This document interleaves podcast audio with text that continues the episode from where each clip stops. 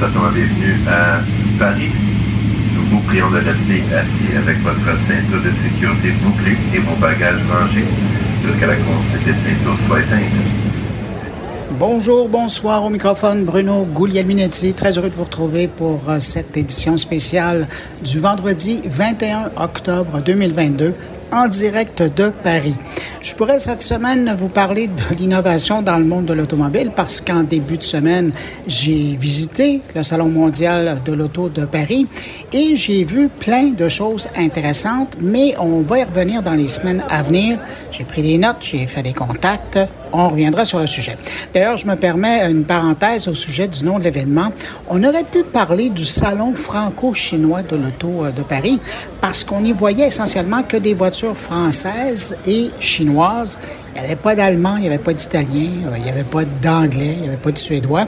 Et les voitures chinoises, ben, elles étaient toutes électriques, ce qui me porte à croire que si les Français bougent pas plus vite, ben, ils vont bientôt être envahis par euh, les fabricants de voitures électriques chinoises qui présentent des véhicules vraiment intéressants et à des prix plutôt raisonnables. Mais bon, ce n'est pas le sujet de la semaine. Cette semaine, je vous parle plutôt de podcast avec euh, plusieurs invités. Et euh, le prétexte, ben, c'est la tenue ces jours-ci du Paris Podcast Festival.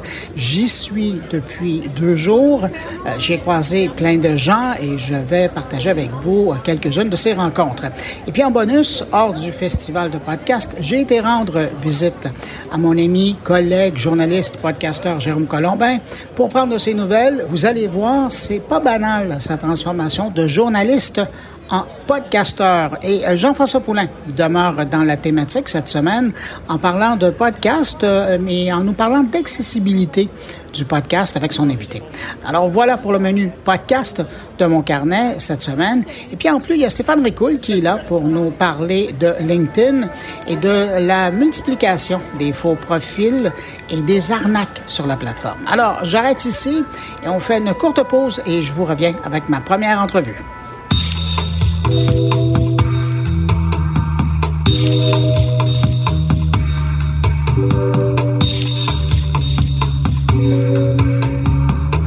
Si vous entendez du bruit derrière moi et que vous vous demandez où je me trouve, ben, je suis présentement dans le parc qui est euh, devant la euh, Gaieté Lyrique, qui est l'endroit où se passe le Paris Podcast Festival. Alors, euh, pour revenir à, à l'événement, parmi les gens que j'ai rencontrés euh, lors de cet événement, qui n'est pas terminé, là, ça se termine dimanche, il y a notamment Étienne Roy. Il est le patron du contenu dans l'univers des balados chez Cube Radio. Et il est à Paris pour faire des affaires, évidemment, mais également parce qu'il y a euh, de ses productions qui sont en nomination. Alors, dans un premier temps, on va aller à sa rencontre et tout de suite après, je vous propose une rencontre avec Maude Pétel-Légaré, euh, qui signe la réalisation de la balado Synthèse, qui est animée par euh, Claudia Larochelle. Euh, une balado qui est produite par Transistor Média en collaboration avec Cube Radio. Et c'est notamment cette euh, production qui est en nomination dans la catégorie francophonie pour les gens de Québécois et pour les gens de Transistor. Bonjour Bruno. Étienne, on se croise ici au euh, Paris Podcast Festival. On peut dire que Cube Radio a une grosse délégation euh, dans l'édition cette année? On a une grosse délégation. C'est la première délégation, on pourrait dire. J'étais venu en 2019 en solitaire pour observer. Et cette année, euh, le fait que le Canada est le pays invité du festival, ben, c'est une opportunité pour nous de, de s'engager davantage. Donc oui, euh, on est un peu plus nombreux. Mon, collègue Dominique Plamondon, directeur des opérations, est présent. Euh, on a la chance d'avoir un podcast en nomination dans la catégorie francophone avec l'équipe de synthèse. Donc, euh, il y a une belle euh, partie de l'équipe de, de Transistor Média qui a produit avec nous synthèse qui sont là. On a aussi lancé un podcast avec euh, Victoria Charlton et Victoria, elle, est invitée sur un, un, panel, une discussion sur le true crime. Et on a Gabriel Caron qui, non seulement est invité sur un panel euh, pour euh, une collaboration, en fait, euh, un crossover qu'il appelle, donc un, un enregistrement euh, combo de podcast avec Bliss, euh, un podcast qui parle de maternité. Exactement le même sujet que Gabriel Caron et son podcast J'ai fait un humain. Et Bliss, elle est extrêmement populaire ici. Euh, je sais pas si euh, les, les, gens savent pas, mais elle a des centaines de milliers d'écoutes par mois. Alors, c'est une rencontre incroyable. Et Gabriel, on lui a demandé d'animer la cérémonie de clôture euh, du festival. Alors, c'est une Québécoise, une, humoriste de chez nous, qui va faire euh, l'animation de la, la, cérémonie de clôture avec la remise des prix et tout ça. Fait que oui, C'était long pour dire qu'on a beaucoup de monde. Mais ça représente quoi pour Cube Radio d'être présent au festival comme ça? Ben, ça représente beaucoup de choses. Ça représente euh, une manière de montrer qu'on existe dans la francophonie. Euh, de dire au public français, euh, mais belge, suisse, que oui, Cube Radio, euh, c'est une, euh, une, maison de production de podcasts, c'est aussi une radio numérique qui fait des contenus qui peuvent vous rejoindre, qui pourraient vous toucher. Euh, puis c'est une façon aussi de, de dire au Québec qu'il y a une reconnaissance, qu'on essaie de se faire connaître ailleurs, puis qu'on veut montrer que ce qu'on fait comme contenu euh, est, est, un contenu qui, qui, a une qualité, qui a une valeur, puis qui peut rejoindre plein d'oreilles partout dans la francophonie. Puis c'est euh, une manière aussi pour nous de faire des échanges, euh, d'explorer toutes les possibilités, de faire des partenariats, des échanges, que ce soit des partenariats commerciaux, des partenariats de production. On est vraiment dans, euh, dans cette démarche-là, d'essayer d'ouvrir les possibilités. C'est le numérique. Le numérique, c'est ouvert. C'est plus les médias traditionnels fermés, locaux. Alors, il faut essayer d'explorer ces avenues-là. Puis c'est ce qu'on fait. On a eu des rencontres déjà euh, dans les derniers jours. C'est là que j'allais vous amener okay. parce que on voyait, ben il y, y, a Radio Canada de l'autre côté de la rue qui euh, vient présenter euh, des podcasts qui sont faits en partenariat avec la radio publique française, France Culture. Et là de votre côté, ben c'est ça, ça commence à bouger aussi de ce côté-là? Je peux pas dire encore, on peut pas faire d'annonce. Mais euh, il y a des discussions. On parle, oui, oui, on parle très sérieusement. Euh, les défis, en fait, du côté euh, privé, il faut pas le cacher, c'est euh, parfois le manque un peu de, ressources de financement. On est limite, plus limité, et autant pour les Français que pour nous.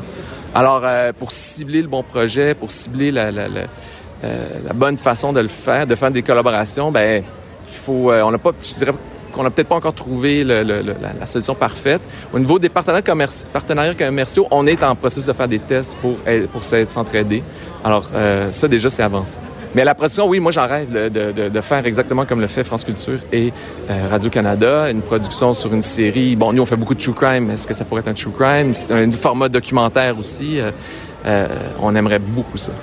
Mais quand on pense à une série comme celle de Victoria Charlton, c'est le genre de produit qui s'importe bien, ça? Oui, euh, en fait, euh, Victoria, euh, c'est un souhait depuis le début de Cube. Je pense que je vais peut-être l'apprendre en écoutant ça. Mais je me souviens, dans nos premières discussions à Cube, on parlait de Victoria. Et, là, finalement, l'opportunité s'est présentée. Et euh, ben, on a la chance aussi de l'avoir en édition chez nous. Donc, euh, il y a un contexte qui, qui aide, euh, qui aide à tout ça. Et ben, Victoria, ce qui est formidable, c'est que oui, elle est très populaire au Québec, mais elle était aussi très populaire en France. C'est que pour nous, c'était un no-brainer en bon français, de se dire, ben oui, il faut, elle est excellente, elle est bonne, elle raconte bien, les gens l'aiment, et on s'en va faire un contenu un peu différent, euh, c'est-à-dire euh, format serial, euh, écoute en série d'une vraie enquête sur un, vrai, un, cas, ben, elle parle toujours de vrais cas, mais là, c'est vraiment plongé dans une enquête. Sur huit épisodes et, et ça fait ça permet d'aller un peu ailleurs avec elle dans son format dans dans son créneau et euh, ben voilà, puis c'est formidable de pouvoir le. On s'est coordonné aussi pour le lancer simultanément avec le Paris Podcast pour justement voir si ça peut pas avoir un impact. Mais à la rigueur, si ça marche pas tant que ça en France, au Québec, on sait qu'elle va bien marcher. Fait que voilà, c'est un peu de l'exploration, puis euh, puis on, on, essaie, puis c'est super. Et, et, et, si on regarde de, de, le catalogue à venir oui. des productions, toujours curieux de savoir, mais vous vous enlignez vers quoi? Est-ce qu'il y a des créneaux qui vous intéressent? Est-ce que vous êtes à la recherche d'idées de, c'est vraiment une, excellente question parce que euh, on a fait beaucoup un peu d'essais-erreurs au début. On s'est vraiment un peu lancé à toucher. C'est sûr que euh, on favorise beaucoup la création de contenu euh, avec nos euh, créateurs de contenu à l'interne parce que c'est un peu plus facile à travailler. On n'a pas encore autant de moyens qu'on voudrait pour signer des, des, licences, des partenariats. Euh, mais je dirais qu'on on voit bien que le créneau True Crime fonctionne très, très bien. Euh, on a la chance de pouvoir faire des séries d'enquête, format serial, un peu plus à l'américaine et tout ça. Donc, ça, euh, on le voit qu'à court, moyen, long terme, il y a énormément d'écoute. Alors, c'est sûr que ça, on, veut continuer dans ce créneau-là. Euh, les créneaux aussi petits comme on a en cinq minutes, on veut en développer, on veut trouver une façon de développer plus. Pour nous, c'est vraiment un succès. Puis on se cachera pas, on fait pas de marketing autour de ces séries-là. Euh, mais il y a toujours une progression, il y a des volumes d'écoute, on est capable de rentabiliser cette production-là, ce qui est assez extraordinaire. Euh, donc, euh, oui, il faut explorer. Une fois qu'on a trouvé un format qui, marche bien, il faut mettre des efforts pour, un, essayer de le faire progresser, mais peut-être aussi trouver des, des contenus qui pourraient euh, complémentaires ou un peu dans le même esprit pour pouvoir en faire plus. Mais on est toujours ouvert, on est toujours à l'écoute de nos projets, on en reçoit régulièrement. Il faut soyez toujours ouverts à nous envoyer en toute confidentialité. On va les écouter. On va prendre contact avec vous euh, dans la plupart des cas. Et la mentalité, c'est toujours de dire, écoutez, on vous écoute. Si on est capable, on a une opportunité, on va essayer de le faire. Mais continuez aussi de votre chemin, tu sais. Attendez pas après nous, tu. Mais, mais oui, hein, j'ai écouté des, centaines de projets. euh, c'est ça qui est excitant aussi, c'est de voir euh, cet, cet, intérêt, cet enthousiasme, ces gens qui veulent essayer de créer des, euh, euh, des nouveaux podcasts. Puis il y en a tous les goûts, étonnez-nous. Étienne, en terminant, ça serait quoi une bonne édition du Paris Podcast Festival de 2022 pour toi? Est-ce que j'ose dire gagner? écoutez, c'est ça, je, je, suis un peu superstitieux, mais si Synthèse pouvait remporter un prix, on serait vraiment heureux. Mais déjà, juste la nomination, c'est euh, c'est extraordinaire parce qu'il y a juste cinq productions qui sont choisies parmi 90, plus de 90, je crois. Euh, alors déjà, pour nous, c'est une victoire euh, en quelque sorte. Euh, c'est une reconnaissance. C'est une reconnaissance, c'est mieux dit, ouais, exactement. C'est vraiment une reconnaissance, c'est extraordinaire. Déjà, là, on est super heureux. le reste, c'est ben, qu'on continue à développer. La victoire, c'est qu'on fasse encore plus de contacts, plus de liens avec la communauté ici de, de podcasters puis on va revenir au Québec euh, très heureux et de partager notre expérience et tout ça. Ben, Étienne, bon festival, puis merci d'avoir pris du temps pour répondre à mes questions. Merci beaucoup, Bruno. C'est très apprécié. Maude Pétel, bonjour. Bonjour, enchantée. Maude, d'abord, comment vous présentez aux festivaliers qui vous découvrent? Eh bien, je suis réalisatrice et euh, journaliste, mais ici, pour le moment, pour le Paris Podcast Festival, je vais être réalisatrice de la série, la troisième saison de Synthèse, qui est euh, une série qui porte sur un, un, meurtre non résolu, donc le meurtre de Catherine Davio. Mais en fait, c'est plus un véhicule euh, que pour parler des féminicides, pour les dénoncer, en fait. Fait que voilà, c'est comme ça que je me présente. C'est une longue présentation, mais je suis pigiste. Fait que je fais plein de choses. Mais aujourd'hui, je suis réalisatrice de cette série-là. Alors, je vais parler à la réalisatrice de podcast. Qu'est-ce que ça représente, euh, le Paris Podcast Festival, pour une réalisatrice? Beaucoup de reconnaissance. En fait, moi, quand on m'a annoncé que j'allais faire partie, partie d'un panel, euh, j'ai eu plein d'émotions. La reconnaissance. Euh, c'est aussi vraiment le fun de rencontrer d'autres personnes qui font la même chose. Tu sais, il n'y a pas d'école de podcast. Tu vas pas à l'école pour apprendre comment faire un podcast. C'est vraiment... Tu sais, moi, j'ai un milieu plus journalistique. J'ai fait une maîtrise là-dedans. Puis je me suis retrouvée à faire, ben moi j'ai pas envie de faire des reportages radio purs euh, et durs comme j'ai fait à l'école.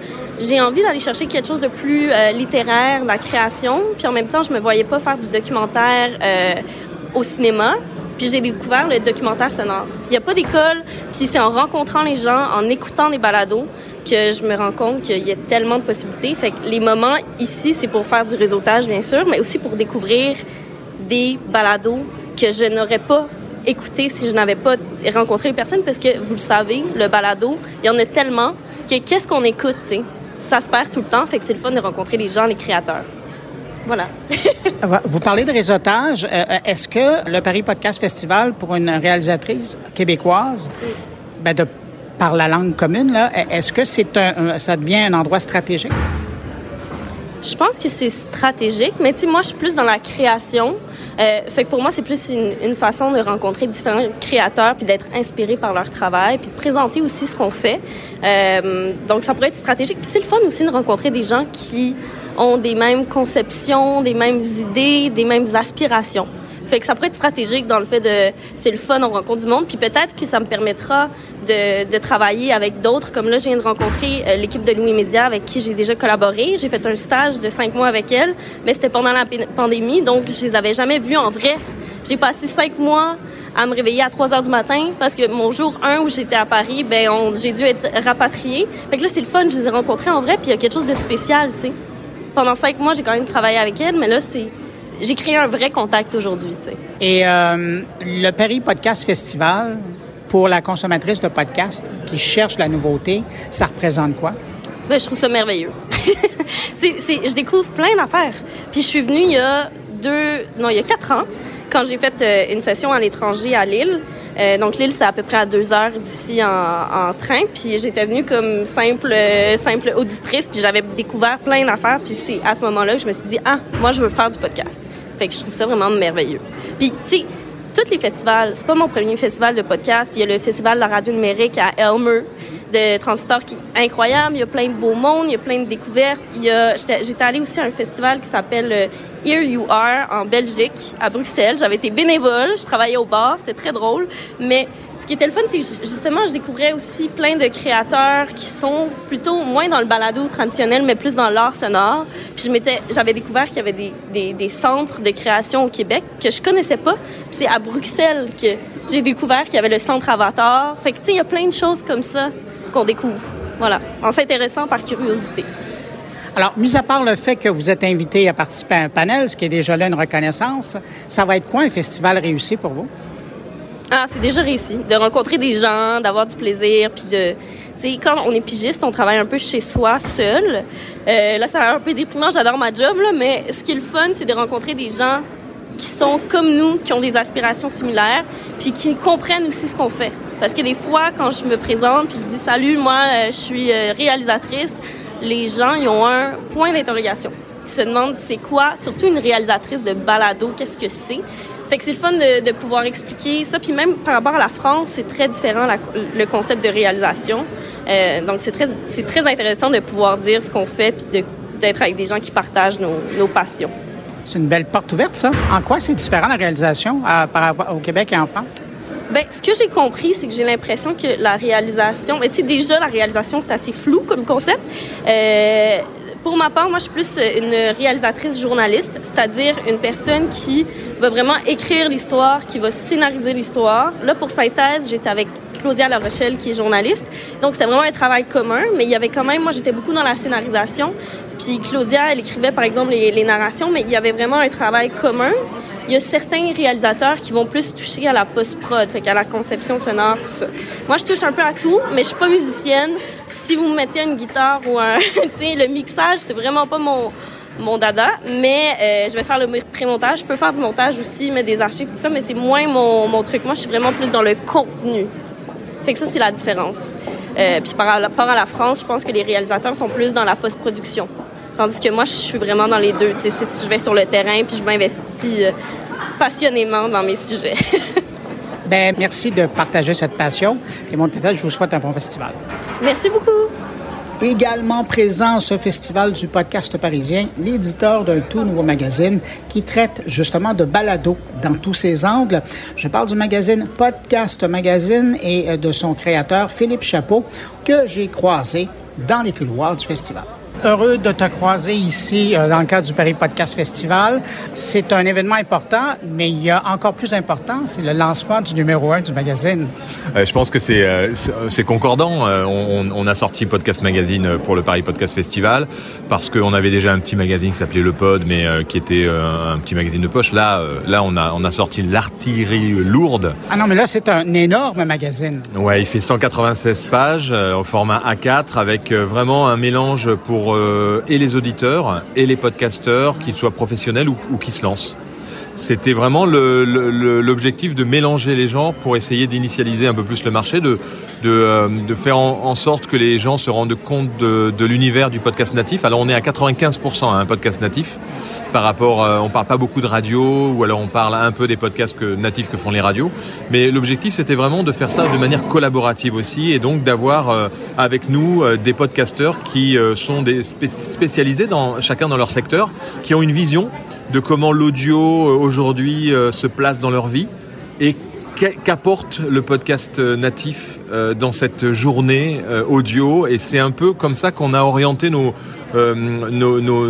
interviews de podcasteurs connus, moins connus. Et, et c'est assez intéressant de lire tout ça. Et puis bien sûr on rajoute à ça du matériel, de l'équipement, des tests, des, des, petites surprises aussi avec des côtés, un côté un peu plus artistique, des photos et avec aussi des bijoux pour le, pour le podcast qui est quand même assez, assez, assez surprenant. Voilà. Donc on a, on a, on a, on a concocté quelques petites surprises et, et c'est euh, un plaisir que d'avoir que un lancement comme ça dans un univers qui est le Paris Podcast Festival. Donc là, c'est la journée pro aujourd'hui, donc on n'a pas euh, le droit de diffuser, euh, puisqu'il y a CB News qui est partenaire, mais euh, à partir de demain, on est là et tous les festivaliers pourront, euh, s'ils le désirent, acheter euh, la version euh, papier. et ceux qui n'ont pas envie d'avoir la version papier, la version digitale sera disponible à partir de la semaine prochaine, puisqu'on attend un peu. On va d'abord sortir la version papier, mais d'abord ceux qui veulent voilà, le, commander peuvent le faire sur notre site dans le monde entier. Pour quelqu'un qui, comme toi, traite de l'actualité de la radio depuis des décennies, de parler du podcast natif En quoi c'est différent? Alors en fait, je dirais que nous, notre métier, puisqu'on est des professionnels de la radio, c'est euh, d'être en veille. Donc en fait, on est en veille sur tout ce qui se passe. Et le podcast est une euh, industrie qui est en train de se, mettre en place, euh, qui prend du temps de paire d'oreilles. Et donc, on se doit d'alerter les stations de radio qu'il est en train de se passer quelque chose et que les stations de radio, qu'est-ce qu'elles font? Qu'elles ont souvent la tête dans le guidon et c'est pas pour les pour les pour les diminuer. Hein. Elles ont la tête dans le guidon et elles ne regardent pas et elles ne voient pas ce qui est en train de se passer avec le podcast natif, avec le, côté communautaire des podcasts natifs, qui fait que le temps disponible, qui n'est pas illimité chez chacun, euh, va plus aller vers des choses où on se sent euh, concerné parce que le contenu est incarné par une personne que par une radio qui, en général, maintenant, parle à tout le monde. Et quand on dit parle à tout le monde, parle à personne. Donc en fait, c'est un peu ça mon objectif par le biais de tout ce qu'on fait dans le podcast. Et, euh, au Paris Radio Show, quand on l'a organisé, on avait 50% podcast, 50% radio. Et il y a beaucoup de gens de radio qui m'ont dit oh, il y a trop de podcasts. J'ai dit non, il n'y a pas trop de podcasts. C'est qu'il faut qu'il y ait un éveil pour que les radios se rendent compte. Alors il y a quelques radios en effet qui font beaucoup de choses très intéressantes sur le podcast et sur la, même interactif entre podcast et radio. Il y a des choses, il y a des initiatives qui sont bonnes, mais l'idée c'est vraiment de, les aider à, être un peu visionnaires par rapport euh, au podcast natif, de s'en imprégner et de voir comment est-ce qu'aujourd'hui euh, les podcasteurs qui sont en train de se lancer vont avoir un succès demain certainement s'ils arrivent à tenir. Il y a beaucoup de conditions après. hein. Euh, mais un succès qui va être incontournable, euh, avec une communauté qui va être très très proche de ces podcasteurs. Euh, Qu'est-ce qu'il faut qu'elles fassent, elles, les radios, pour arriver à, sortir leur épingle du jeu Donc en fait, l'objectif, c'est vraiment, vraiment ça. C'est vraiment d'aller au cœur avec les podcasteurs. C'est 50 podcasteurs qui, qui rédigent avec nous euh, Podcast Magazine. Et on leur pose des questions, on voit comment ils font, comme, quelle est leur méthodologie. Et on se rend compte que c'est vrai en fait derrière. Il y a du vrai, il y a de la vérité, il y a, vraiment des échanges avec des, des vraies personnes qui vous parlent, qui vous, qui vous donnent plein de trucs, plein d'astuces, qui vous, euh, qui vous aident dans votre, dans votre quotidien. Ça devrait être le rôle de la radio. Ça l'est plus depuis un certain temps parce que justement on est rentré dans un formatage musical, formatage de l'horloge, formatage du temps où on n'a que deux minutes pour faire une news, deux minutes pour faire ça et tu sais de quoi on parle puisque tu, as fait de la radio et tu, es- un des- des pionniers aussi du podcast donc moi, je, je, je trouve qu'il n'y a pas assez de prise de conscience. Et c'est un peu pour ça qu'on a aussi euh, lancé ça. Et bien sûr, euh, l'objectif, c'est de faire connaître le podcast natif euh, au grand public, puisque le Podcast Magazine est aussi a, a comme cible le grand public, les auditeurs. Alors, on vient donc au magazine. Là, il est sorti, il est imprimé, il est fait. Là, ça va être la rencontre avec son lectorat. Qu'est-ce que tu espères là-dedans? Écoute, je, je- en fait, on est parti tellement euh, sur un projet euh, un peu différent de ce qui se fait d'habitude, même s'il y a, beaucoup de magazines qui, se lancent hein, euh, de manière collaborative comme ça. Là, on a fait un peu un, ovni euh, dans, le magazine, se lancer aujourd'hui, dans la période actuelle, de lancer un magazine papier. Euh, c'est complètement, euh, comme disait euh, euh, Mathieu Stéphanie, c'est what the fuck. C'est un peu what again. donc il m'a dit, c'est un peu what the fuck. C'est exactement ce qu'il m'a dit. Il m'a dit, c'est un peu what the fuck.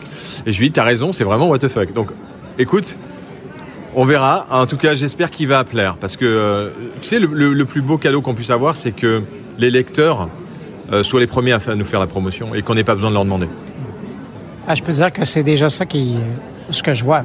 Moi, je l'ai, je, je l'ai reçu ce matin. euh, je l'ai feuilleté. là, J'ai hâte de m'asseoir et de pouvoir probablement faire ça dans l'avion. là. Je vais avoir 6-7 heures là, pour fait. passer à travers. C'est c'est fait en fait un peu comme le podcast, euh, pour prendre le temps de le lire. Et en prenant le temps de le lire, il y a plein, plein, plein de trucs super intéressants. Je- J'ai lu tous les articles parce que je les ai validés. Et euh, honnêtement, et il y en a pour tout le monde.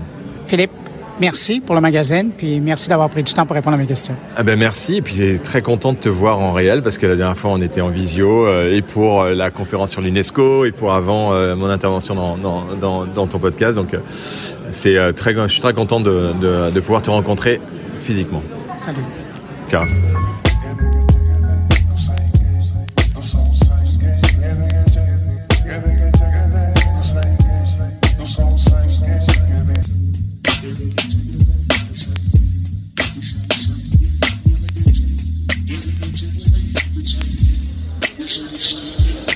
Quand on fait un podcast pour qu'il soit disponible ensuite sur Apple Podcasts, Spotify, Amazon ou ailleurs là, où vous euh, prenez ce podcast, ben, il faut d'abord trouver un hébergeur de podcast comme un hébergeur de site web pour déposer chaque épisode sur le serveur pour qu'ensuite ben, le fichier sonore soit disponible aux agrégateurs de podcasts comme les Apple Podcasts et compagnie et qui vous permettent ensuite, ben, vous, de pouvoir entendre cette émission comme celle que vous entendez présentement entre vos oreilles.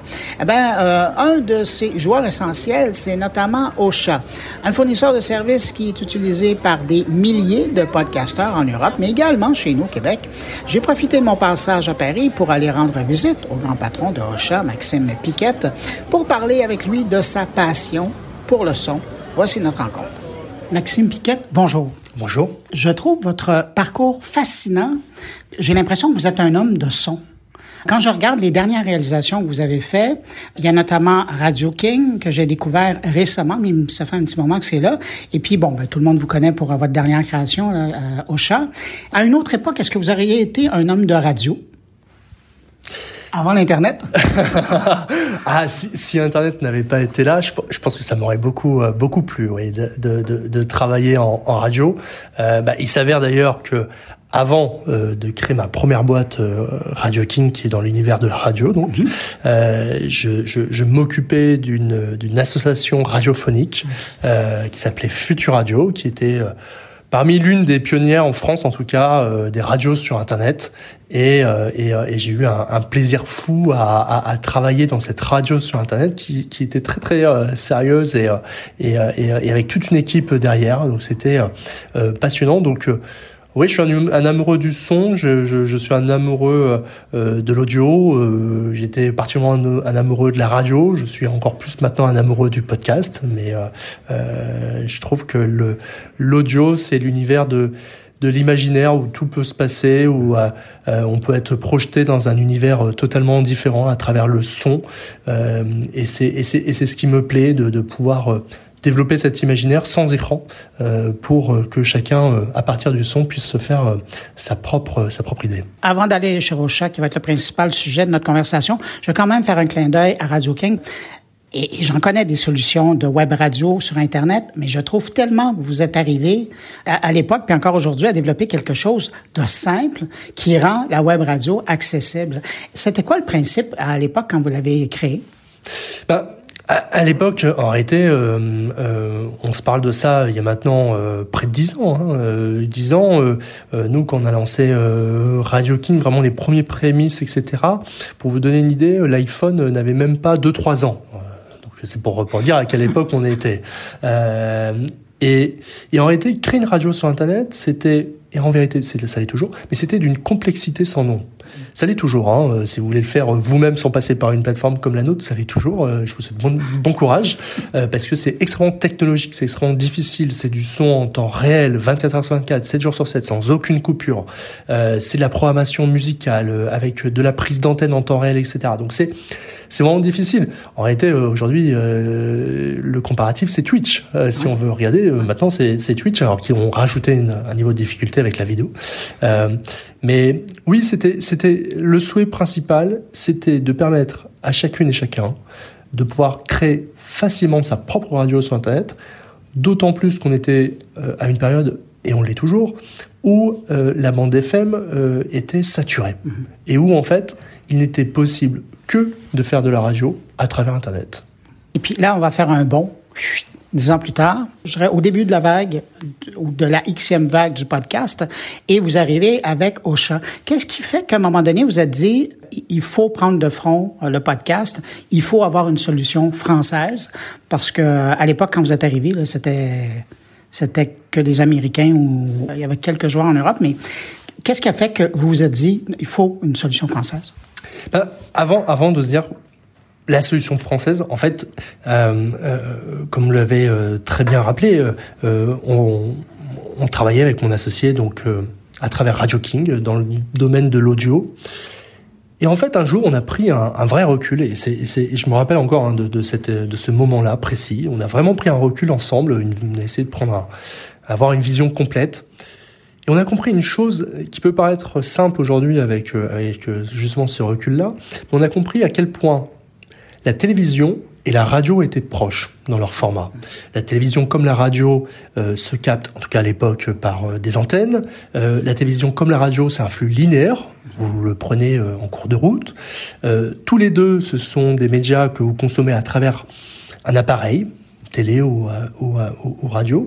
Et tous les deux offrent une, bah justement une offre médiatique qui est forcément limitée technologiquement par la bande euh, euh FM ou par la bande hertzienne. Euh, et, et c'est marrant quand, on a pris ce comparatif, on a compris à quel point donc ils étaient extrêmement similaires. Et puis on, on s'est dit mais tiens c'est marrant parce que la vidéo sur Internet n'a pas eu le même comportement que l'audio. La vidéo sur Internet, à travers YouTube et Netflix, c'est vraiment réinventé, non pas d'un point de vue technologique, mais d'un point de vue format. D'un point de vue format, grâce à YouTube, on est maintenant sur du format qui n'est plus linéaire, qui est délinéarisé. On a des milliers de créateurs et créatrices qui permettent d'avoir un contenu beaucoup plus adapté à nous consommateurs qui devenons de plus en plus difficiles. On a en plus de ça une facilité d'y accéder en mobilité euh, et euh, on peut y accéder plus facilement euh, depuis n'importe où et surtout c'est plus linéaire et donc on peut arrêter, reprendre le programme comme on veut. Et on a voulu transposer ça. On s'est dit mais ça marche super bien ça YouTube pour faire simple. On s'est dit mais ça serait quoi le YouTube de la radio? Eh ben, le YouTube, la radio, c'est le podcast. Et alors, on n'a pas inventé le podcast, mais ça a été un marqueur pour nous, pour nous dire, très bien, la société consomme maintenant différemment les médias. D'ailleurs, c'est la même chose pour la presse. La presse, à l'époque, vous aviez un journal dans votre boîte aux lettres le matin. Mmh. Aujourd'hui, les réseaux sociaux, vous avez de la presse ou la, presse en, en, direct, etc. Mais vous avez de l'information tout le temps, en continu. C'est exactement la même chose. Et donc, on s'est dit, voilà, il y a forcément une consommation qui va changer en tout cas nous en France, on la voyait pas encore cette convention, on était encore extrêmement en radio, c'est plus euh, autant le cas aujourd'hui en France. Et donc on s'est dit ok très bien, la consommation a changé. Ça, ça a été le premier point de départ. Le deuxième point de départ, c'était de se dire comment on fait un podcast, par quoi on passe, comment on fait?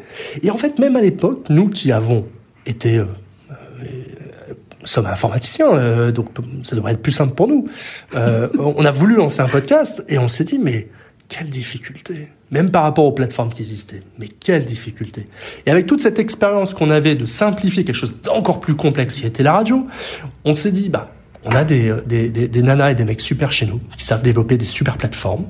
Euh, on s'est dit, bah, allez, on va se prendre un an devant nous, même plus, euh, pour réfléchir à ce sujet-là, pour comprendre réellement comment on va faire pour faciliter la vie des utilisatrices et des utilisateurs pour lancer leur propre podcast. Et ça a été ça notre point de départ. C'est vraiment de comprendre quelle était leur difficulté en termes de création d'un podcast, de lancement d'un podcast, et comment nous, on pouvait solutionner ça. Et très vite, on a réussi à arriver à ce, premier point. Très vite, on a réussi à être leader en France, en France, en étant extrêmement focus sur cet aspect expérience utilisateur pour qu'elle soit la plus simple possible pour distribuer un podcast. Mais ce qui fait qu'avec cette approche-là, rapidement, vous vous êtes fait une niche dans, je vais utiliser l'expression monsieur et madame tout le monde. Euh, euh, vous êtes pas, il y a des professionnels qui vous utilisent, mais le gros de votre marché, c'est vraiment des gens qui veulent, des associations, des individus, des, des influenceurs, mais qui veulent se lancer dans le podcast sans se casser la tête. Oui, pas, que. Euh, en, réalité, aujourd'hui, euh, si on prend uniquement notre marché français, euh, c'est 40% du CAC 40 qui travaillent avec nous, de grandes entreprises, de grands groupes, des collectivités, des ministères. donc, et effectivement, c'est pas c'est pas la majorité, mais la, plus grande part, ce sont les indépendants, c'est vrai, les, les associations, et mais c'est cette richesse qui est intéressante c'est cette richesse qui est intéressante parce que, en réalité, à travers Ocha, euh, on s'intéresse plutôt à des personnes qui se lancent dans le podcast et qui ont le souhait de le faire sérieusement. Hein, on va pas se mentir, il existe des solutions gratuites. Mmh. Donc, si vous avez envie de passer par une solution gratuite, vous allez la trouver. Euh, simplement, si vous avez envie de faire du podcast, on peut se dire sérieusement, en y mettant les moyens, en mettant les moyens de, réussir, euh, c'est là où Ocha, bah, c'est un service payant certes, mais c'est un service où il y a toute une équipe derrière, toute une technologie derrière qui va vous aider à en tout cas être euh, mieux visible sur euh, sur sur Internet grâce à grâce à nos outils. Et sent chez vous il y a comme l'esprit de communauté qui est important. Par des, des, forums que vous avez créés, par des lieux de rencontres virtuelles que vous avez créés. C'est particulier, c'est particulier à vous, ça. Oui, c'est vrai que euh, très vite, on a eu envie de créer un ensemble où on se retrouve. Parce qu'en fait, on a, on a très vite compris que ça aussi avec le podcast, c'est que et c'est ça qui forme. Moi, j'adore euh, les, les, personnes qui font. Moi, j'adore le, le, le, euh, les clients du podcast, mes clients. Je, je, pour les appeler comme ça. Mais en fait, j'adore parce qu'ils sont, ils sont tous passionnés et, et ils sont pas là les uns contre les autres. Et, et, en fait, ils forment un groupe, ils se retrouvent autour d'une même passion. En fait, c'est tous des passionnés. Mmh. Euh, et, et, et c'est ça qui, qui, qui, est top. Et c'était dommage de pas de pas euh, créer ces, ces endroits, ces, ces, ces, univers où ils peuvent se retrouver et échanger entre eux, parce que ils ont tout à gagner à échanger entre eux, euh, pour le podcast ou même euh, humainement. Euh, et donc c'est pour ça qu'on a créé à la fois un espace virtuel qui s'appelle le Club Ocha, mmh. euh, qui permet à tous les utilisateurs Ocha eh bien, de se retrouver, d'échanger. On a même créé récemment ce qu'on appelle une matching room, mmh. qui est faite selon un algo qui permet réellement vis-à-vis d'un algorithme eh bien, de faire un match entre deux personnes pour qu'il y ait de la cross-promotion. Ça c'est vraiment excellent. Et puis même on a décidé de passer outre que de faire que du virtuel. Euh, on organise très régulièrement chez Ocha des apéros euh, euh, euh, physiques. ce qui est même marrant, c'est que maintenant des personnes de notre communauté créent même leur propre apéro Ocha sans que ça soit fait par nous à différents endroits dans la France et, et ça c'est plutôt chouette. Mais là, je reviens sur ce que je vous disais tout à l'heure. J'ai l'impression qu'à un moment donné, vous avez, à part de, de, bâtir une plateforme performante qui répondait aux besoins des, des podcasteurs, vous vous êtes positionné sur la France, mm -hmm. et puis après la francophonie. Il y a énormément de Québécois qui utilisent votre plateforme. Mais là, vous faites un grand saut. Vous arrivez aux États-Unis. D'ailleurs, je vous posais la question parce que quand j'ai vu l'annonce, c'était euh, Ocha arrive euh, en anglais, évidemment, là, Ocha arrive en, Amé en, Amérique. Quelle est la réflexion derrière ça? Bah, simplement, effectivement, euh, on remarque aujourd'hui que euh, dans notre parcours et dans ce qu'on a fait chez Ocha, on y a été étape par étape. On a vraiment voulu s'assurer en premier lieu de réussir à créer un produit qui répond et qui permet d'ajouter une réelle valeur attendue à nos utilisatrices et utilisateurs. De pas proposer une solution qui au final, euh, bon, ça répond pas exactement à ce que je veux, ça marche pas bien, c'est pas stable, euh, l'équipe derrière est pas euh, réactive. Vraiment, on voulait absolument déjà, premièrement, s'assurer que on répondait réellement aux besoins de nos utilisatrices et utilisateurs. Et maintenant qu'on a fait ça, euh, maintenant qu'on a énormément avancé, on a dépassé ce stade-là, on est arrivé à un deuxième stade qui est c'est quoi la valeur complémentaire qu'on va pouvoir ajouter sur le marché qui n'existe pas ailleurs? Ça, on l'a trouvé à travers le fait de développer de plus en plus des outils et de la data sur euh, le marketing du podcast et des outils de promotion pour aider à, rendre visible un podcast. Euh, à travers ça, par exemple, on a créé, euh, on est les seuls à avoir un social media manager qui est connecté à Instagram, Facebook, LinkedIn et Twitter. Euh, on est les seuls à avoir développé notre propre outil de newsletter. On est l'une des rares plateformes à être connecté et à diffuser automatiquement des vidéos, enfin à convertir des podcasts et à les diffuser sur YouTube. Donc, on a tout un ensemble de choses qui font que bah, technologiquement logiquement, quand on regarde notre application vis-à-vis -vis des plateformes américaines, eh ben on n'a pas du tout à rougir. Et nous, on rougit pas du tout. Et, arrêtez, on fait, euh, nous, on a fait beaucoup de benchmarks parce qu'on est là, on est, on est, on est les petits nouveaux là-dedans. On a fait des benchmarks. Bah, on est au-dessus. on est au-dessus. Je ne veux pas dire qu'on est au-dessus sur tout. Il y a des choses qu'on doit, sur lesquelles euh, il faut qu'on s'améliore. Et, après, c'est en fonction de chacune des plateformes. Il y en a qui ont des améliorations euh, par rapport à d'autres. Mais on propose une réelle innovation qui est réellement ces outils de promotion et de visibilité sur, euh, sur son podcast. Et, et on trouvait que c'était dommage de ne le réserver qu'à un marché français. Et au-delà de ça, on s'est dit, bon, est-ce qu'on va aller euh, chercher l'Europe?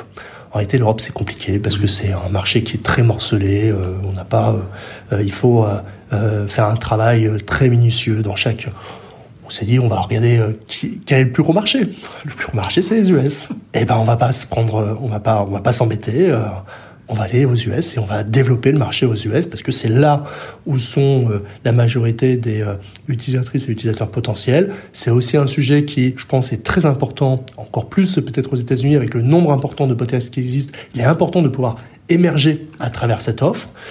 Et donc, bah, nous voilà avec Ocha. On connaît d'ailleurs depuis qu'on a lancé, on connaît une belle, euh, une belle avancée puisqu'on a beaucoup de, de, de, de nouveaux, euh, nouvelles personnes qui nous rejoignent. On est extrêmement euh, heureux. Euh, et donc, on va continuer comme ça euh, à faire connaître Ocha au, auprès des, des Américains. Est-ce que votre arrivée en Amérique comprend le Canada?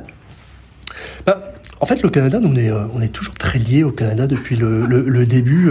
Enfin, vous le disiez, hein, on a beaucoup de, de, de, clients déjà situés au Canada beaucoup évidemment un francophone à travers le, le Québec, euh, mais pas que. Hein, on a aussi euh, des Canadiens euh, anglophones, etc. Donc oui, c'est l'idée et on le sait. en réalité, on parle des, des États-Unis, mais c'est c'est l'Amérique du Nord c'est l'Amérique du Nord. Donc c'est, évidemment c'est le Canada aussi qui euh, qui, euh, qui nous intéresse parce que euh, en plus je pense qu'il y a une affection particulière entre la France et le Canada.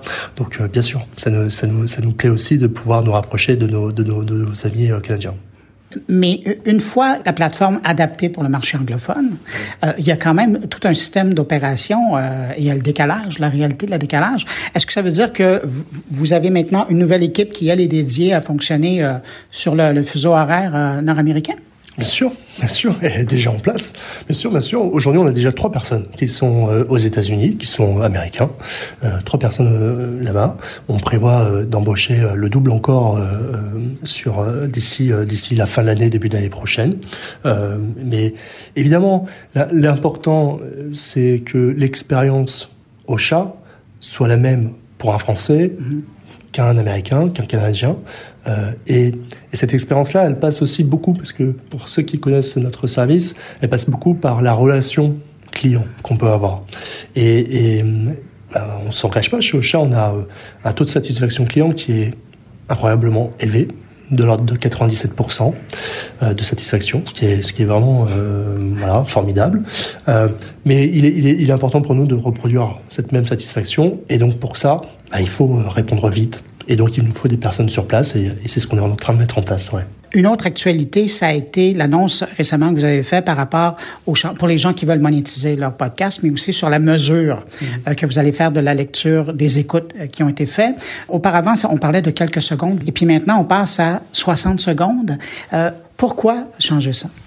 Oui, alors c'est pas encore quelque chose qu'on a euh, officialisé. On en a parlé à nos clients parce que c'était un changement important et qui vont être impactés. Pour l'instant, on n'officialise pas euh, cette, cette annonce-là parce que ça doit être euh, officialisé avec avec l'organisme de, de l'IAB. En réalité, jusqu'à présent, on, on, utilisait une norme qui est plutôt connue en France, qui est moins connue à l'international, qui est la norme ACPM pour certifier les, écoutes. Et c'était toujours, ça a toujours été important pour nous de, dire que les écoutes ne sont pas calculées selon OSHA, mais sont calculées selon un organisme professionnel dans le métier qui va déterminer précisément comment on doit euh, faire ça. Et ça, c'est important parce que chacun fait euh, chacun euh, fait sa propre mesure de son côté, bah en fait la mesure elle vaut rien parce que chacun va avoir une mesure différente et donc il y a plus de il y a plus une réalité autour de ça. Euh, là, on a effectivement décidé de, passer sur une autre mesure, qui est en réalité la mesure internationale. On était français, bon, bah, maintenant on est international, et donc bah, notre mesure aussi doit devenir internationale. Et la mesure internationale, aujourd'hui, la mesure la plus reconnue mondialement, c'est l'IAB. C'est l'IAB, et l'IAB propose une mesure du podcast qui est euh, extrêmement proche hein, quand même de ce qu'on faisait à travers la CPM. Il y a un changement important, c'est celui dont, que vous citez, c'est que euh, jusqu'à présent, une écoute était prise en compte dès la première seconde. Là, avec l'IAB, on ne prend en compte une écoute que lorsqu'elle a été euh, euh, réalisée sur au moins 60 secondes.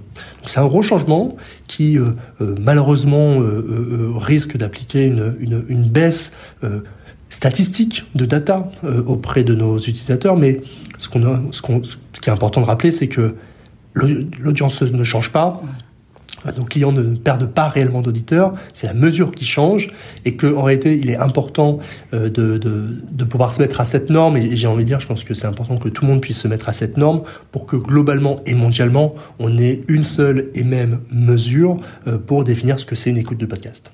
Cette semaine, dans le cadre du euh, Paris Podcast Festival, il y avait euh, CSA Avas qui présentait euh, les résultats d'une enquête sur un échantillage qui était réduit, mais quand même. Et eux avaient l'impression, selon leurs chiffres, que le podcast stagnait en France. Est-ce que vous, basé sur le taux d'utilisation, les statistiques que vous voyez dans l'ensemble, avez-vous cette impression-là qu'il y a une stagnation du podcast en France? Absolument pas. Absolument pas. Je, je, alors je sais pas euh, les sources euh, qui peuvent euh, auxquelles ils peuvent accéder. En tout cas, chez Ocha, c'est absolument pas le cas. c'est pas le cas à la fois de deux choses, et d'ailleurs on le voit à travers les chiffres de la CPM. Hein, si on se parle de l'audience, les chiffres de la CPM ne sont qu'en croissance, et donc on voit on voit très bien que plus plus ça va et plus l'audience est importante. On le voit pas non plus en termes de création. Mmh. Euh, chez Ocha, on a de plus en plus de créatrices et de créateurs de podcasts. Euh, ça s'essouffle pas du tout. Euh, c'est même en progression. Euh, donc, euh, euh, c'est pas des, des éléments qu'on retrouve pour l'instant. Maxime Piquette, qu'est-ce qu'on peut vous souhaiter pour les cinq prochaines années? Eh ben, Alors déjà, on, on, va, on va se souhaiter de, de réussir aux États-Unis et au Canada euh, dans les euh, dans les prochains euh, dans les prochains mois. On va, on va espérer avoir euh, accueillir beaucoup de podcasteuses et de podcasteurs sur Ocha évidemment. et puis après.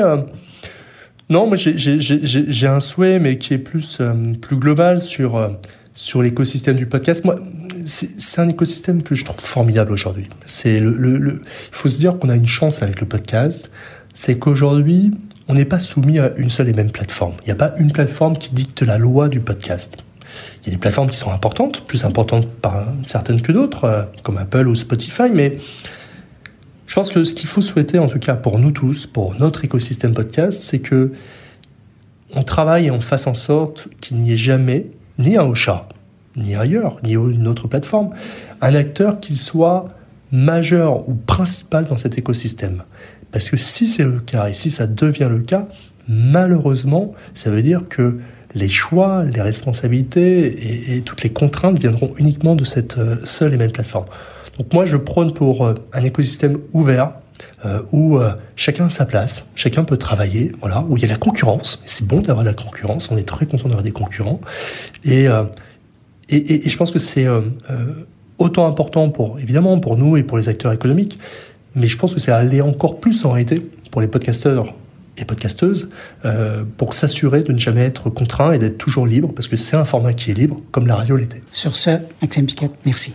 Merci beaucoup. Merci. Autre passionné du son et de la technologie, c'est mon ami Jérôme Colombin. Hier, journaliste spécialisé à la radio française d'État. Aujourd'hui, il est podcasteur techno depuis plus d'un an. J'étais curieux de faire le point avec lui sur cette transition, sur sa façon de suivre l'info, sa façon de la rapporter et voir avec lui ses apprentissages au passage. Alors, par la magie du son, on se retrouve dans son studio au pied de la tour Montparnasse. Jérôme Colombin, salut. Salut Bruno. Hey Jérôme, je suis content parce que dans ce voyage-ci que je fais euh, à Paris, c'est l'occasion de venir te rendre visite aussi. J'en suis ravi. Et puis j'en profite pour faire un peu le point. Je sais que c'est un peu tard parce que ça fait presque un an et trois ou quatre mois que euh, maintenant tu offres euh, Monde numérique à, à, tes auditeurs, mais j'étais curieux de savoir qu'est-ce que tu as appris ah, ça, c'est, on est vraiment à Paris, hein? on est vraiment à Paris parce que, oui, oui, là, on est, on dit où on est? Ouais, ben hein? oui. Bah oui, on est dans. en principe, c'est mon studio, sauf que j'ai encore un petit problème d'acoustique à régler. C'est, léger. Non, mais au moins. C'est léger. Voilà, on entend très très bien les, les, les ambulances et les pompiers qui passent euh, en bas de la tour Montparnasse. c'est pas des effets sonores que tu rajoutes. Ah non non non, c'est du vrai de vrai. donc c'est ça. Alors je te repose la question. Euh, ça fait, corrige-moi là, ça fait un an et trois, quatre mois? Un an et demi euh, que mon numérique existe? Oui. oui. un an et demi depuis euh, juin 2021. Qu'est-ce que tu as appris depuis le début là? Oh là j'ai appris plein de choses, euh, bon, qui sont pas forcément toutes très intéressantes pour les gens qui écoutent. Hein. c'est plutôt euh, des trucs de, bah, de podcasteurs que j'ai appris. Mais c'est vrai que je commence à comprendre Qu'est-ce qu'on cherche? On cherche à être écouté par un maximum de gens, à, à leur, les satisfaire. Euh, voilà, donc euh, moi je suis très très à l'écoute des effectivement de ma communauté, comme on dit. Euh, je pose des questions, les gens m'envoient des messages, ça c'est génial. Mais euh, j'essaye de satisfaire tout le monde. Et la première chose que j'ai apprise, c'est que c'est pas facile parce que il y a plein de profils différents. Je, demande aux gens, mais comment vous écoutez Monde Numérique? Euh, Alors moi, j'écoute euh, toute l'émission en entier. Euh, je m'arrête là. Euh, moi, j'écoute toute l'émission en entier et puis toutes les interviews à côté. Moi, j'écoute que euh, l'actu et puis après, je vais passer sur les interviews long format. C'est impossible de, de, de, satisfaire tout le monde. Ce n'est pas possible. Donc, je me voilà, je me creuse le, la tête pour essayer d'inventer des combinaisons. Euh, c'est-à-dire comment je vais offrir ce, ce, ce, produit audio aux gens pour qu'ils puissent au mieux en profiter et essayer de satisfaire, satisfaire tout le monde.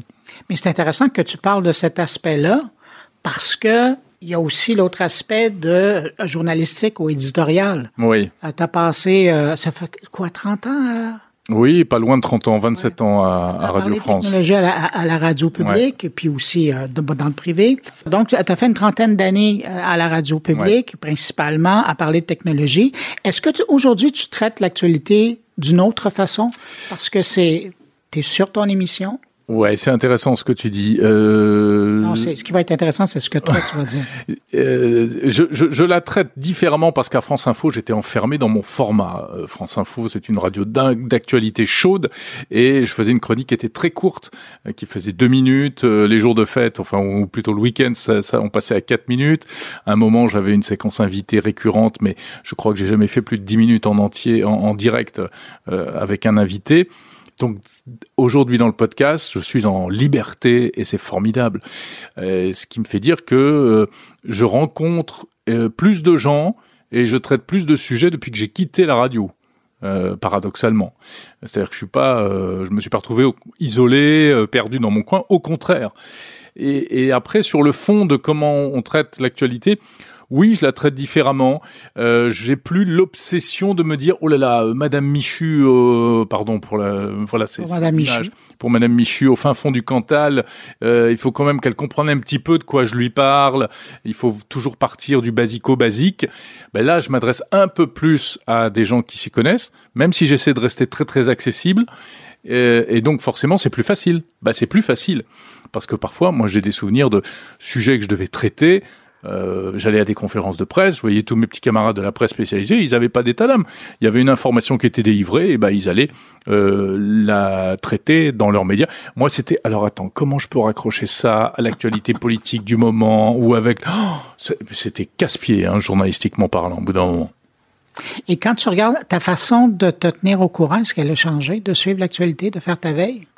Parce que le rythme n'est pas, est pas du tout pareil. Non, bah c'est plus reposant puisque je suis en hebdomadaire alors qu'avant j'étais en quotidien. Euh, donc oui, je suis un petit peu moins accro. Euh, à, voilà, je suis un petit peu moins sur l'actu du moment. Quand j'ai 48 euh, heures de par rapport à une information alors qu'avant, euh, bah, je le supporte alors qu'avant quand j'avais, j'arrivais 6 heures après, j'étais malade.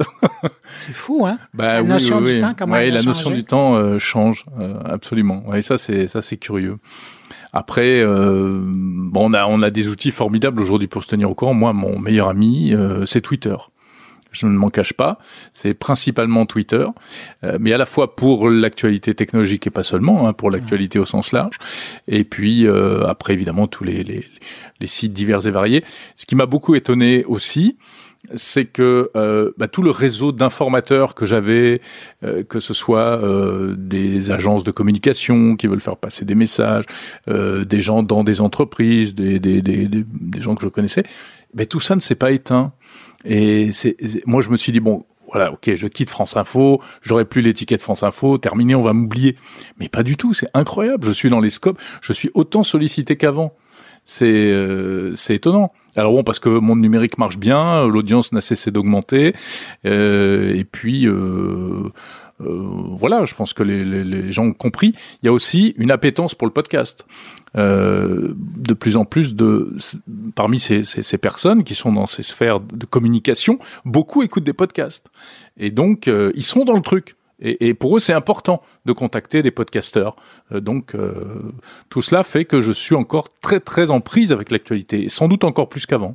C'est drôle parce que tu me fais penser dans, en, en, disant ça, c'est un peu comme à l'époque où les relationnistes ont découvert que des gens qui faisaient des articles pour le web dans les médias, Mhm. ben, finalement, c'était plus intéressant parce que le web, à cette époque-là, restait et on pouvait le chercher par Google. Donc, il y avait de la, de la pérennité à l'information plutôt que la copie papier qui, elle, disparaissait ou la radio. euh, Bien sûr. Alors, la radio, euh, sur France Info, tout ce que je faisais avait une trace sur le web et elle existe encore aujourd'hui. Hein.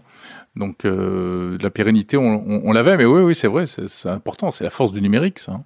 Comment tu vis avec euh, le fait que maintenant, à l'intérieur de ta programmation, de, de, de ton émission, de ton rendez-vous, tu as aussi des blocs euh, Oui. qui sont avec des commanditaires.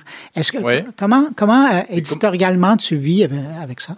Alors oui, je vois ce que tu veux dire. Des, ce que moi j'appelle des, des sponsors, des voilà, des partenaires en fait. Euh, bah, Parce que ça c'est une nouveauté pour toi. Ah oui, c'est complètement une nouveauté pour un, un journaliste qui en plus vient du service public, biberonné euh, à l'indépendance euh, du service public. Ben, en fait, je le vis très bien. Je le vis très bien parce que je fais clairement la part des choses. Euh, D'abord vis-à-vis des gens euh, qui écoutent. Quand j'ai, alors là, j'ai oui, j'ai des, euh, des intervenants réguliers. C'est indiqué clairement. Je dis, c'est un partenariat. Donc les gens comprennent bien que c'est parce qu'il y a un accord entre nous. Euh, ils soutiennent les donc ce sont des entreprises qui soutiennent l'émission, qui permettent de, de, la faire vivre, euh, etc. Et puis surtout, je crois que et ça c'était un peu le- comment dire le prérequis que je m'étais fixé dès le départ. Euh, C'est pas de la pub bête et méchante. Euh, moi, je choisis vraiment les gens euh, que je vais faire intervenir dans le podcast, et il faut que ça apporte de l'information. Et, toutes les, enfin, j'ai eu de la chance, hein, les partenariats que j'ai fait jusqu'à présent, mais franchement, aucun ne me fera rougir. Je trouve que chaque séquence enregistrée apportait de l'information, et c'était, elle était vraiment, il y avait vraiment du bénéfice pour l'auditeur. Donc c'est ça qui est important. Le plus important, il est là. Et- mais après, euh, je fais la part des choses parce que c'est un peu différent de mes interviews habituelles. Après, le, contrat que j'ai avec ces gens-là, c'est que je leur pose toutes les questions que je veux. Hein. S'il y a des questions qui, même qui vont les embêter, bah, ils font les réponses qu'ils veulent. Je vais pas les agresser, évidemment, mais euh, si c'est dans l'air du temps, qu'il y a, je sais pas quoi, il y a une polémique qui peut les concerner d'une manière ou d'une autre, je vais les faire réagir. Bah, ils vont réagir. Mais c'est le jeu et ils l'ont tout à fait compris. Puis parallèlement au podcast que tu fais, tu as aussi maintenant une présence, euh, est-ce que je dirais accrue?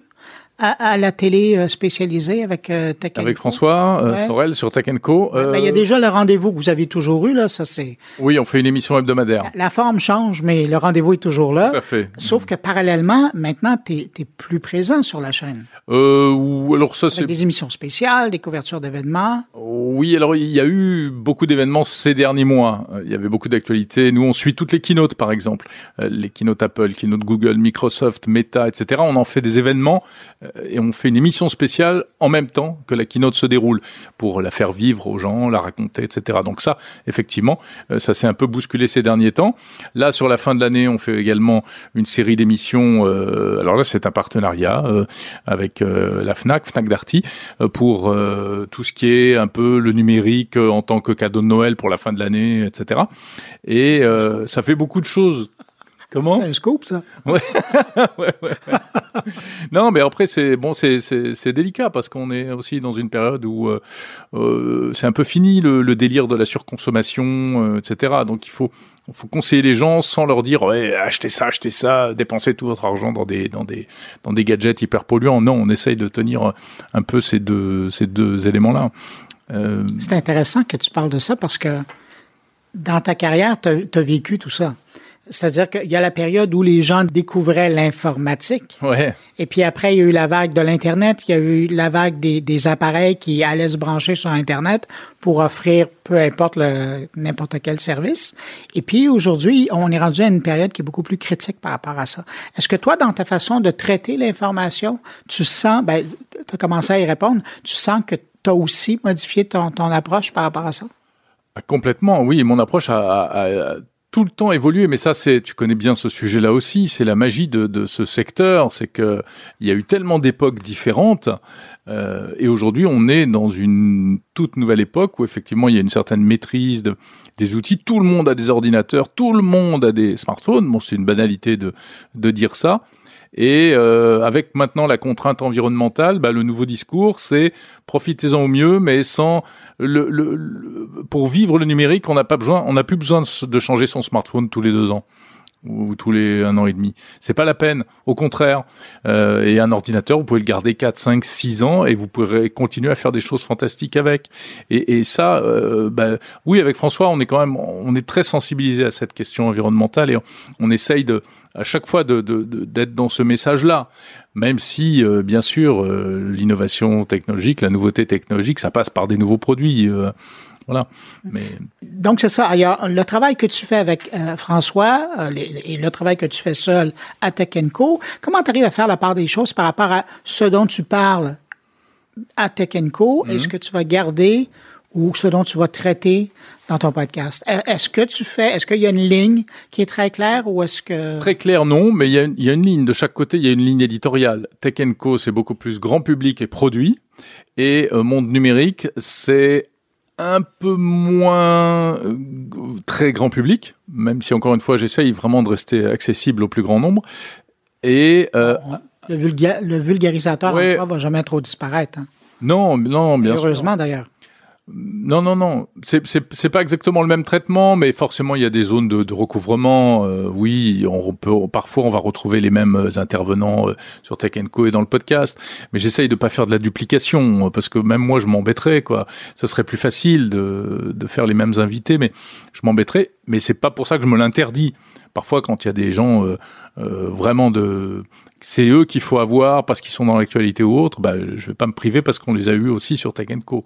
Ben, Donc c'est vraiment au coup, au coup par coup. Oui, puis d'autant plus que c'est deux publics, euh, ben, je dirais pas différents, mais C'est oui, alors ça c'est c'est ta niche à toi. Et puis, ouais, euh, mais c'est c'est drôle parce que c'est des discussions qu'on a avec François ça. Parce que moi je lui dis ouais, mais on fait pff, non, j'aime pas quand on fait les mêmes choses sur différentes émissions, etc. Il faut qu'on redéfinisse nos lignes éditoriales. Il me dit mais non, tu te prends la tête pour rien. C'est pas les mêmes publics et donc c'est pas grave si on, on- on- on- si on duplique un peu. Et puis euh, une émission qu'on anime tous les deux, c'est pas comme une émission qu'on anime chacun de son côté, c'est pas comme une, et ainsi de suite. Et ouais, je pense qu'il a il a pas tort euh, finalement. ouais, puis chacun de votre côté. Lui, il y a euh, de quoi je me mêle. toi, tu as le monde Moi, numérique. Donc, vous avez chacun vo- votre, votre carré de sable. on a on a chacun notre notre précaré, ouais. Je, veux revenir sur quelque chose que tu disais, ta couverture, ta façon de traiter l'information. C'est Alain McKenna qui euh, récemment me disait dans une entrevue, euh, lorsqu'il y a eu la, la- la dernière, le dernier keynote chez Apple, Oui. euh, qui me disait que c'était la première fois après la pandémie là, qu'on voyait autant de gens euh, se retrouver dans le campus d'Apple. Et il me disait que l'écosystème avait énormément changé et que euh, auparavant, c'était que des journalistes spécialisés. Il y avait quelques grands médias qui étaient là. Mais cette année, c'était presque uniquement des blogueurs et des influenceurs qui étaient là.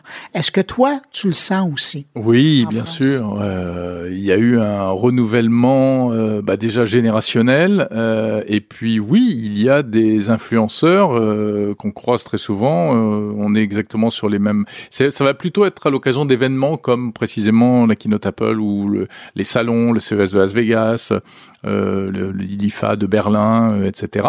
Et, Oui. et toi, comment tu te sens par rapport à ça? Oh bah alors oh, moi je me sens très bien. J'ai des copains qui, qui font ça, euh, qui sont oui, on a des jeunes, euh, on a euh, je sais pas Romain Non, mais J'en ai Laneri, pas par euh, rapport aux jeunes. Et Ouais, ouais, ouais. évidemment, bon, ça prend du, du 109, là, mais par rapport à, à, à la ligne qui, qui, qui est grise, Ouais. ou euh, un influenceur, un blogueur qui est invité pour aller dans un endroit comme ça.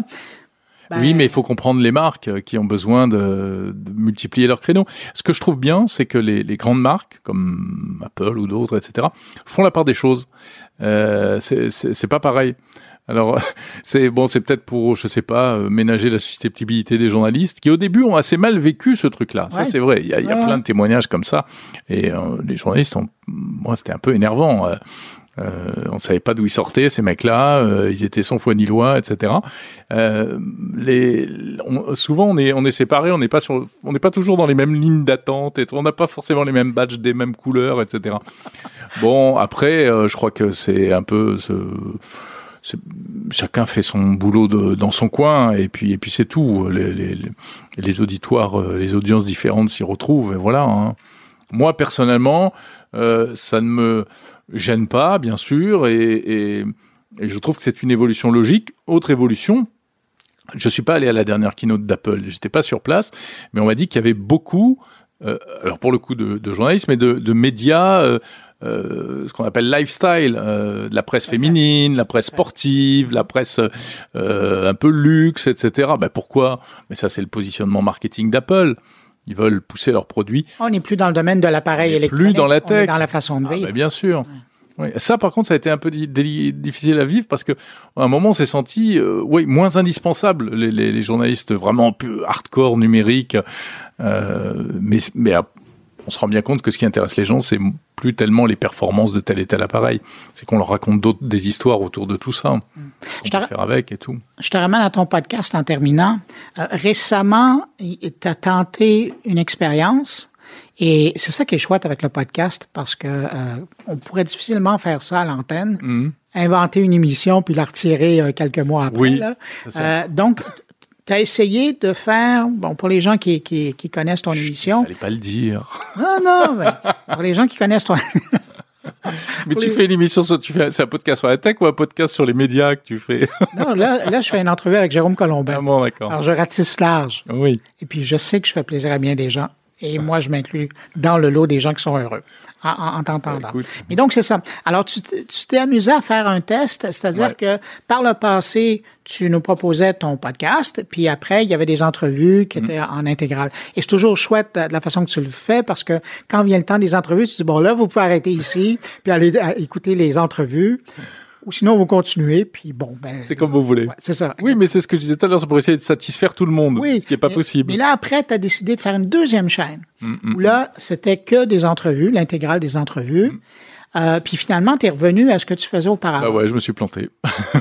Ben, planté, non, tu as appris quelque chose. Ah bah oui, ça j'ai vraiment appris, bien sûr. Mais c'est effectivement, ça n'a pas marché. Ça n'a pas marché. Je me suis tiré une balle dans le pied. Enfin, je veux pas tout dire, mais euh, ça m'a fait chuter mon audience euh, considérablement parce que les gens n'ont pas suivi. Mais euh, ce que je peux comprendre, c'est plus compliqué d'aller chercher un deuxième podcast. Puis pourquoi tu vas le chercher dans la mesure où tu es content du premier? Et, et je suis, j'ai vite, vite. Ça a duré un mois et demi à peu près. Et j'ai rapatrié les interviews. Et la bonne nouvelle, c'est que ça fait une espèce d'électrochoc. Et là, mon audience a explosé. euh, Oui, tu pas perdu personne, tu en as regagné. non, euh, non, non. j'ai- Au final, je pense que oui, il y a encore plus de monde qui, qui écoute. Ouais. Hmm. Donc c'est plutôt bien. Bon. Hein, t'es pas planté? Non, Bon. on apprend toujours de ses erreurs. Jérôme Colombin, c'est un plaisir de te voir chez toi. Mais quel plaisir de te recevoir, Bruno, ici euh, en France, à Paris. T'as vu, on est vraiment, on est dans Paris là. hein. Oui, là, ouais, on a entendu ici et là des, des- petits bruits.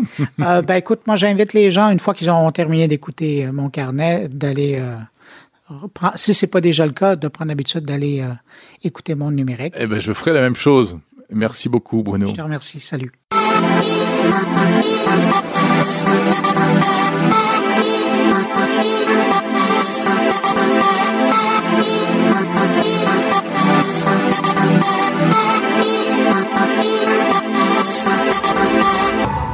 Autour maintenant de mes collègues et on commence avec Stéphane Ricoul qui s'intéresse à la multiplication des faux profils et arnaques sur la plateforme LinkedIn.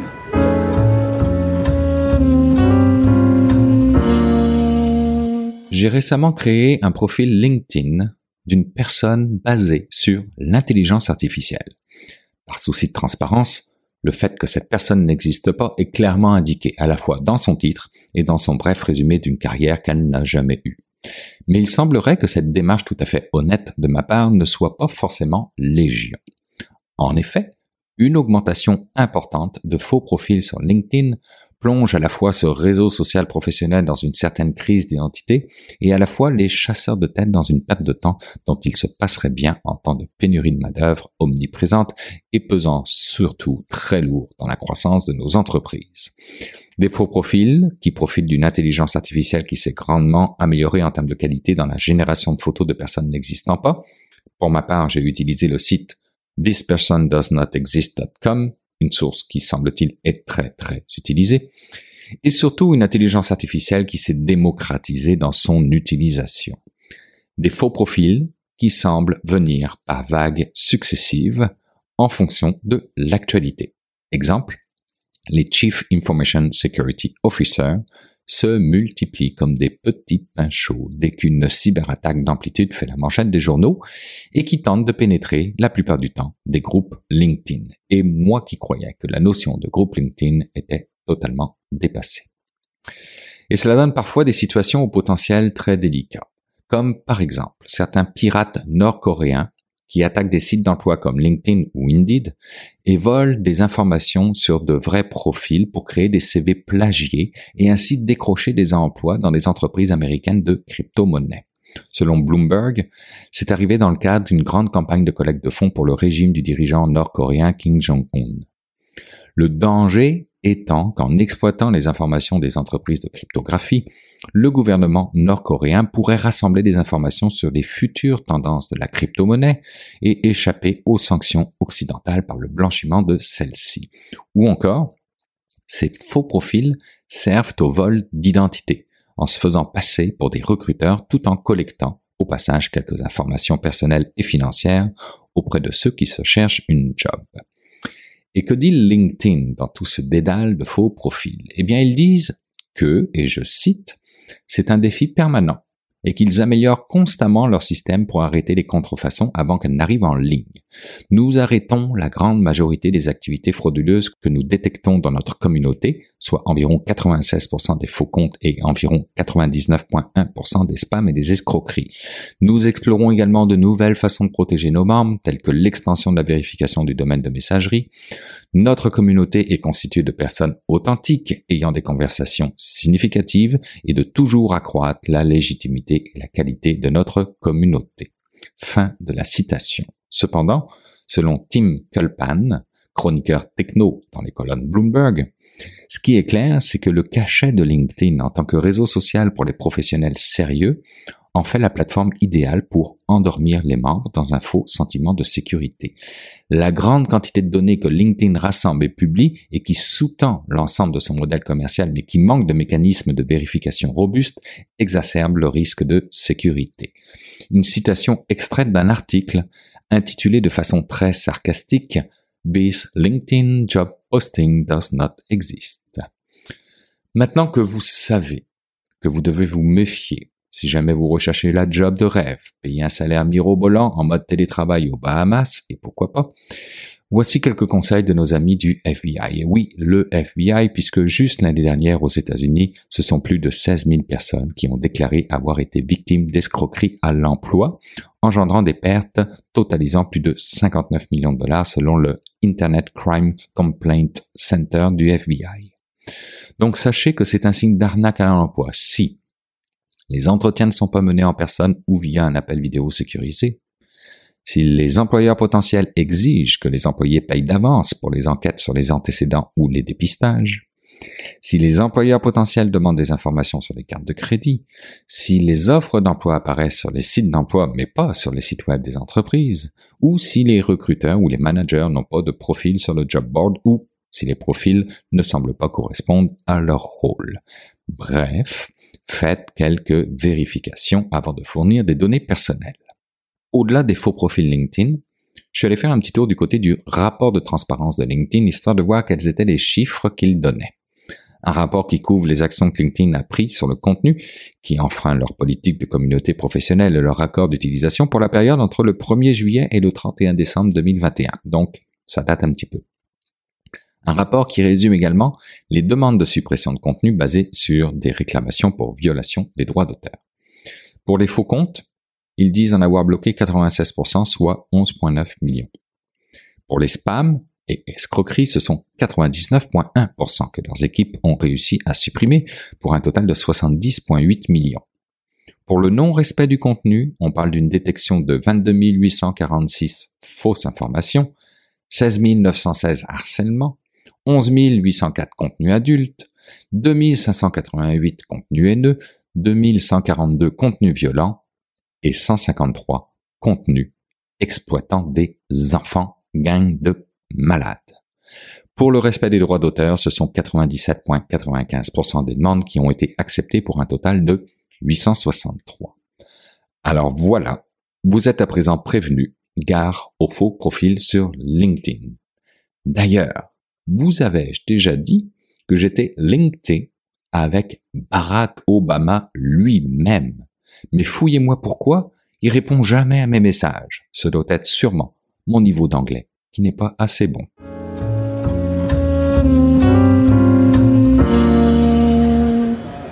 C'est maintenant le temps, comme à l'habitude, d'aller rejoindre quelque part sur la planète mon ami Jean-François Poulain. Bonjour Jean-François. Bonjour Bruno. Jean-François, cette semaine, on te retrouve où exactement? Je suis à Amsterdam, euh, proche du centre d'Amsterdam, aux Pays-Bas. Je suis là jusqu'à la semaine prochaine, ou la semaine prochaine, je ferai mon reportage de Namur, en Belgique. Bon. Jean-François, cette semaine, tu nous présentes quoi? Alors, je parle avec Zuber Hafez, qui est euh, auteur et documentariste et qui est très sensible à l'accessibilité que j'ai rencontré donc à Paris Web, mais que je connaissais déjà des Clubhouse. Hein. on a fait tant de Clubhouse pendant la pandémie. On a essayé ça, donc euh, j'avais établi des contacts avec lui là-bas et on s'est rencontré à Paris Web et où il donnait une conférence présentation sur l'accessibilité des podcasts. Donc, il donnait des trucs pour rendre les podcasts plus accessibles. Et ça, on n'y pense pas toujours. C'est fort intéressant. Et quel personnage fort intéressant aussi. Tout à fait. Mais, c'est ça, on n'y pense pas assez souvent à l'accessibilité. Puis dans le podcast, on se dit encore moins, hein, parce que je sais pourquoi, parce que c'est peut-être un médium qui est nouveau, je ne sais pas. Mais il y a des manières de le rendre accessible. Euh, moi, on me l'avait demandé pour Paris Web, je ne savais pas le faire, je ne savais pas par quel bout prendre cette, euh, cette bête-là. Et, Zuber nous donne des conseils dans, dans l'entrevue qui sont très, très, très pertinentes pour rendre. C'est très facile à faire. Une fois qu'on le sait, ben après, euh, voilà. si on, on, est capable, comme tout, hein, en accessibilité, quand on commence à, à programmer un site ou il faut, il faut le planifier dès le début. Parce que si on le fait à la fin, ça va coûter beaucoup plus cher. Podcast, c'est la même chose. S'il y a des gens qui sont à l'écoute, qui veulent se partir un podcast, ben de partir accessible, c'est ça va être beaucoup moins cher, beaucoup moins euh, compliqué de le faire au début. Ben merci pour cette rencontre. Alors, je vous salue. Je te souhaite une bonne suite de tournée en Europe, puis on se retrouve la semaine prochaine en direct de Namur. À la semaine prochaine, merci. Salut Jean-François. Salut. Qu'est-ce que tu as dit à Paris Web, donc? Qu'est-ce qui était Qu'est-ce qui rendrait nos podcasts accessibles? Alors, avant tout, pour faire un podcast, il y a plusieurs étapes. Il y en a six. Il y a de l'écriture à la diffusion sur nos plateformes. Pour le rendre accessible, c'est les mêmes étapes. C'est juste concevoir et réfléchir avant d'écrire et avant d'enregistrer. Écrire de manière très simple avec des mots euh, clairs compréhensible par tout le monde, écrire de manière euh, logique pour pouvoir euh, simplifier pour tout le monde euh, les propos. L'enregistrement est aussi une étape très importante parce qu'il faut enregistrer de manière claire pour que la voix soit entendue. Et ensuite, là, c'est l'étape la plus importante qui est le nettoyage. Le nettoyage de la piste audio la préparation de tout notre projet. Et, tu recommandes de, d'écrire quoi avant? Donc, d'écrire tout le texte euh, du podcast, ça laisse pas beaucoup de place à l'improvisation, ça? Pas, pas forcément écrire tout le texte, mais écrire les mots les plus importants. Par exemple, euh, des mots qui sont compliqués, podcast, expliquer les termes qui peuvent être compliqués par rapport à votre sujet. Si, euh, si on parle d'accessibilité, forcément, hmm. on va utiliser des, les numérogrammes A, 11, Y, le définir, l'expliquer, définir qu'est-ce que l'accessibilité, définir les termes qui peuvent être compliqués euh, pour votre pour, pour vos auditeurs. Donc après on peut partir sur le nettoyage de notre piste audio qui va permettre de simplifier le travail qui va être juste après, qui est le sous-titrage qui est la, la, partie la plus importante dans l'accessibilité, sous-titrer son podcast. Et là, il y a des outils qui existent. Hein.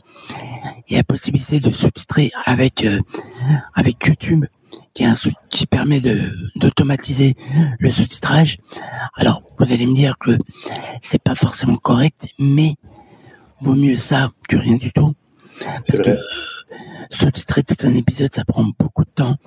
Si la moitié du travail est déjà fait par YouTube ou par d'autres logiciels d'automatisation, c'est déjà le début euh, bah, de l'accessibilité. Je, je l'ai jamais essayé, mais YouTube permet également de, de corriger le sous-titrage qui est proposé, je crois, non?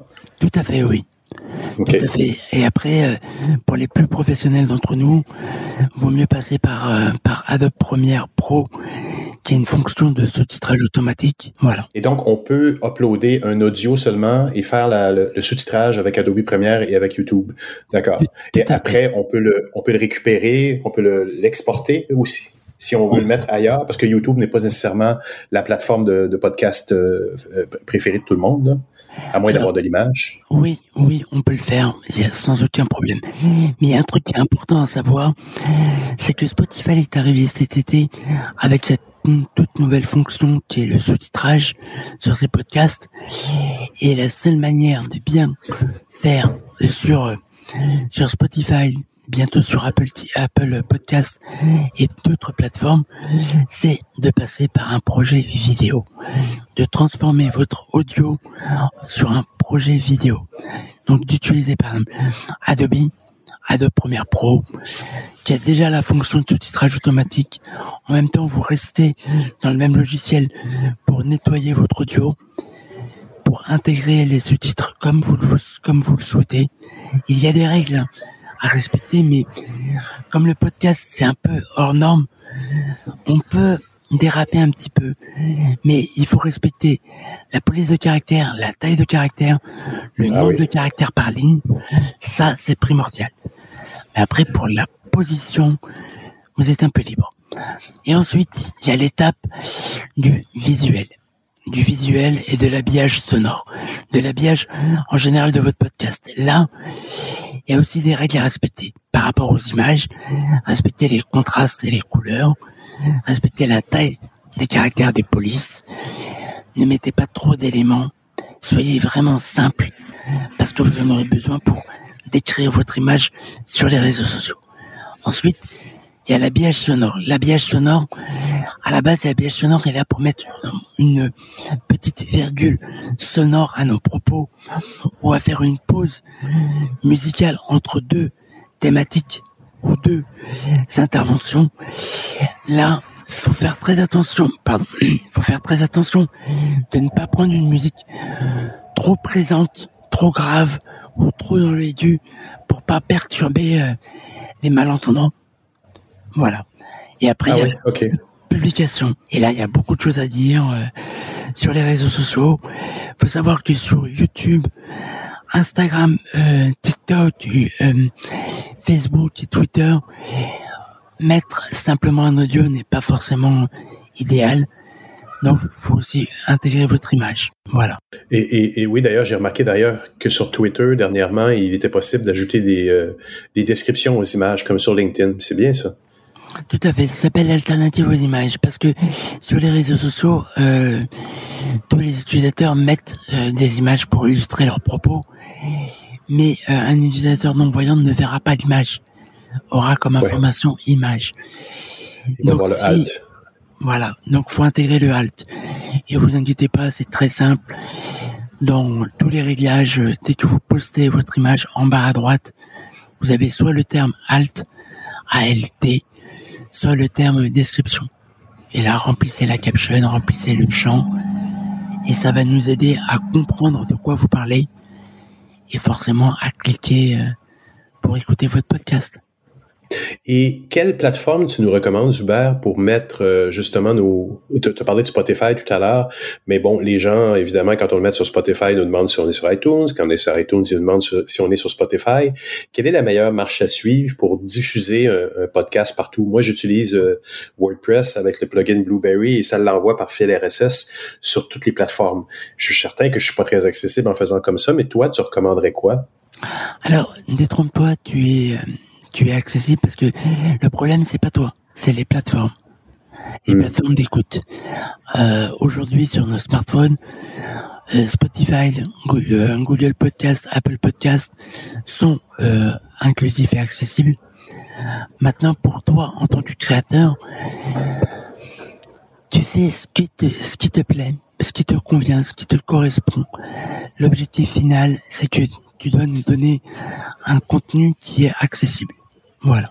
Mais donc, si je fais comme je fais en ce moment et j'upload ou je télécharge mes, mes audios sur euh, sans, sans, nécessairement avoir de, de, transcription, parce que quand je le fais à partir de j'upload un MP3, comment je fais pour faire par exemple iTunes ou, Spotify pour avoir les, les euh, le sous-titrage pour les personnes malentendantes?